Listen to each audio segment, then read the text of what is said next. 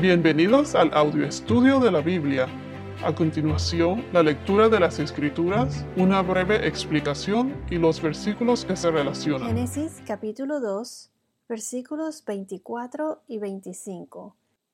Por tanto, el hombre dejará a su padre y a su madre, y se unirá a su mujer, y serán una sola carne. Ambos estaban desnudos, el hombre y su mujer pero no se avergonzaban. En el podcast anterior vimos cómo Dios le dio una ayuda adecuada a, la altura del hombre, formando a la mujer. Y vimos también cómo el hombre o Adán dijo que esta es ahora huesos de mis huesos y carne de mi carne, y que ella será llamada mujer, porque del hombre fue tomada. Ahora veremos cómo Dios establece el matrimonio. El matrimonio no fue establecido solo por conveniencia ni tampoco lo originó alguna cultura. Fue instituido por Dios. Aquí en el verso número 24, por tanto el hombre dejará a su padre y a su madre y se unirá a su mujer y serán una sola carne. Esto cuenta con tres aspectos básicos. El primero, el hombre deja a su padre y a su madre y en un acto público se compromete, se promete a su esposa. Esto quiere decir que en el matrimonio el hombre debe dejar su familia, acompañar a su mujer y unirse con ella. Aquí es cuando el hombre forma su propio hogar diferente al de los padres, pero no corta los lazos con la familia en general o como en la época de antes con el clan. En la época bíblica, las familias estaban cerca una de la otra y eran interdependientes. Se mantenían en el mismo clan o tribu, como quien dice juntos pero no revueltos. El segundo aspecto es aquí donde dice y se unirá a su mujer. O sea, el hombre y la mujer se unen al tomar la responsabilidad de el bienestar de cada uno y al amor a su pareja sobre todos los demás. Las palabras se unirá se refieren a la aceptación física y a los y a aspectos más generales del vínculo matrimonial.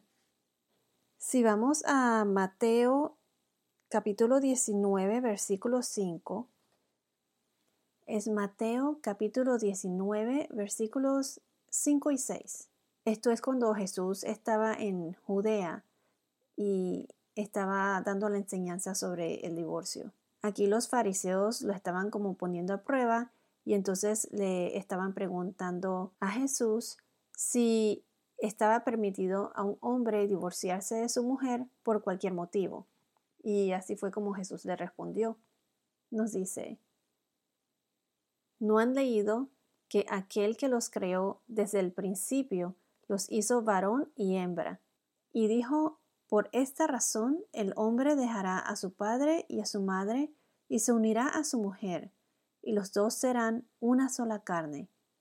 Así que ya no son dos, sino una sola carne. Por tanto, lo que Dios ha unido, ningún hombre lo separe. Aquí podemos eh, notar claramente que Dios no creó el matrimonio con la intención del divorcio.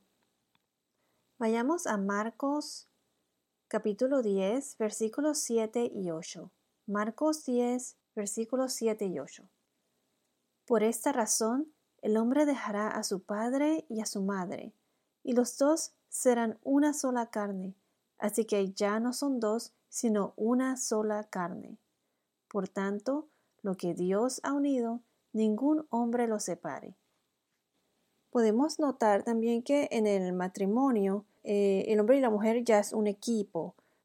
Y al ser un equipo se refiere a nosotros. Ya no es tú y yo por separado. O sea, ya están unidos. Está, existe esa unión. Hasta ahora ya hemos visto el primero y el segundo aspecto, que el hombre deja a su padre y a su madre y el segundo aspecto básico es que se une a su mujer, se unirá a su mujer.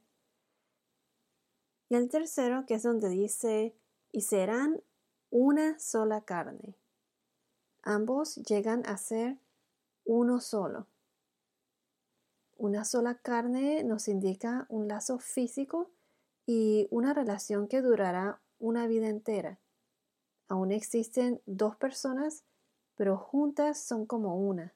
Si vamos a Efesios capítulo 5, versículo 31, en Efesios capítulo 5, versículo 31 nos dice, Por esto el hombre dejará a su padre y a su madre, y se unirá a su mujer, y los dos serán una sola carne. La palabra una en hebreo, la pronunciación se escribe ehad, E-H-A-D, eh, que es la misma palabra o término en hebreo que se utiliza en el Shema o Shema, que es el credo de Israel. Una sola carne indica unidad. Se traduce comúnmente como el Señor es uno. Si vamos a Deuteronomios capítulo 6, versículo 4, Deuteronomio capítulo 6, versículo 4 nos dice, Escucha, oh Israel, el Señor es nuestro Dios, el Señor uno es. O Yahvé es nuestro Dios, Yahvé uno es. Entonces, como mencionamos anteriormente, cuando dice, donde dice aquí una sola, una sola carne, nos indica también el aspecto físico, el aspecto físico que es la unión sexual.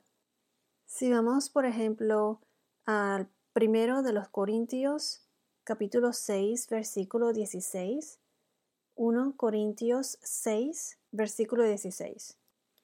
Esta es la carta de Pablo a los Corintios y nos dice, ¿o no saben que el que se une a una ramera es un cuerpo con ella?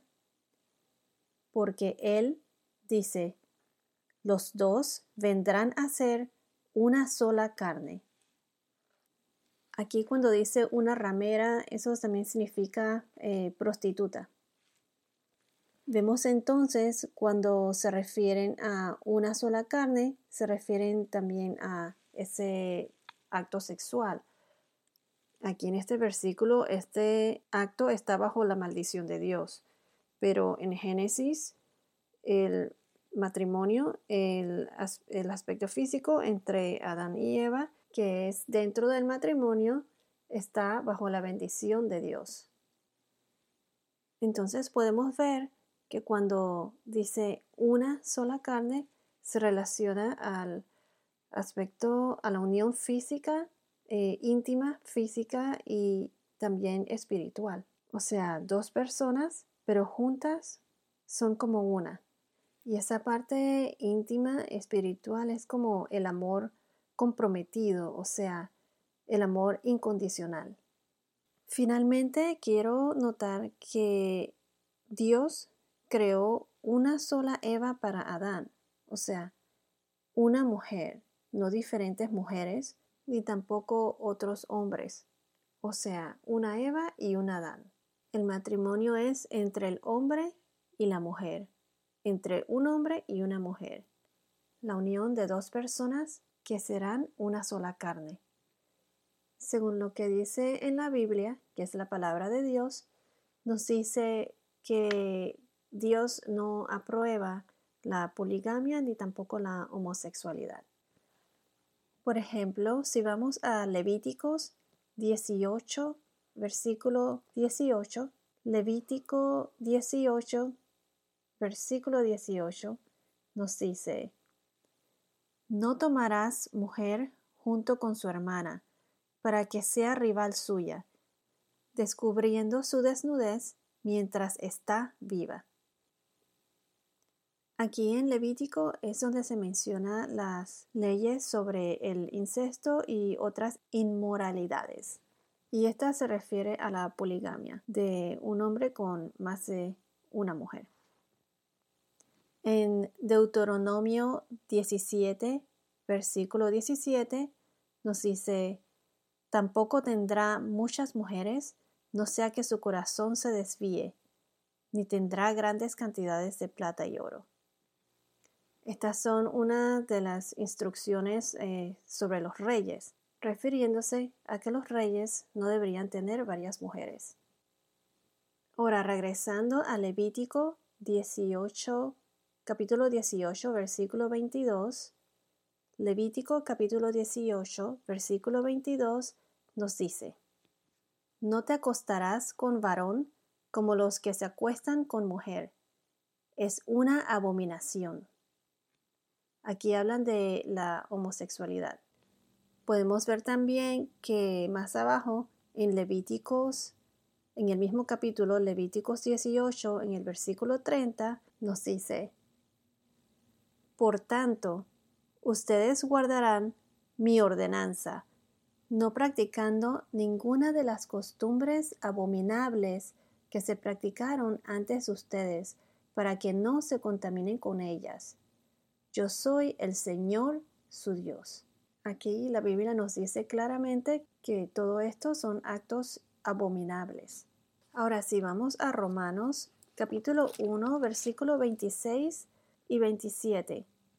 Romanos capítulo 1 versículos 26 y 27 nos dice, Por esta razón Dios los entregó a pasiones degradantes, porque sus mujeres cambiaron la función natural por la que es contra la naturaleza. De la misma manera, también los hombres, abandonando el uso natural de la mujer, se encendieron en su lujuria unos con otros, cometiendo hechos vergonzosos, hombres con hombres, y recibiendo en sí mismos el castigo correspondiente a su extravío. Aquí en Romanos se refieren a la corrupción del hombre. Bueno, hasta ahora hemos visto el primer matrimonio que es el de Adán y Eva. Hemos visto cómo el hombre dejará a su padre y a su madre, cómo se unirá a su mujer, cómo se unirá con esa intimidad física y espiritual y cómo serán una sola carne. Ahora en el versículo 25, ambos estaban desnudos, el hombre y su mujer, pero no se avergonzaban. En otras traducciones dicen ambos estaban desnudos, el Adán y su esposa o el hombre y su esposa, pero no se avergonzaban o no sentían vergüenza. Debido a que el hombre y la mujer solo conocían el bien, no se avergonzaban por estar ambos desnudos, o sea, se sentían cómodos con sus cuerpos, su sexualidad, su relación y su trabajo, sin maldad. Los versículos 24 y 25 nos sugiere que la relación sexual entre ambos en el jardín era parte de la experiencia establecida por Dios. Adán y Eva estaban desnudos y no tenían barreras en su matrimonio, o sea, no le daban pena de exponerse entre ambos y ante Dios.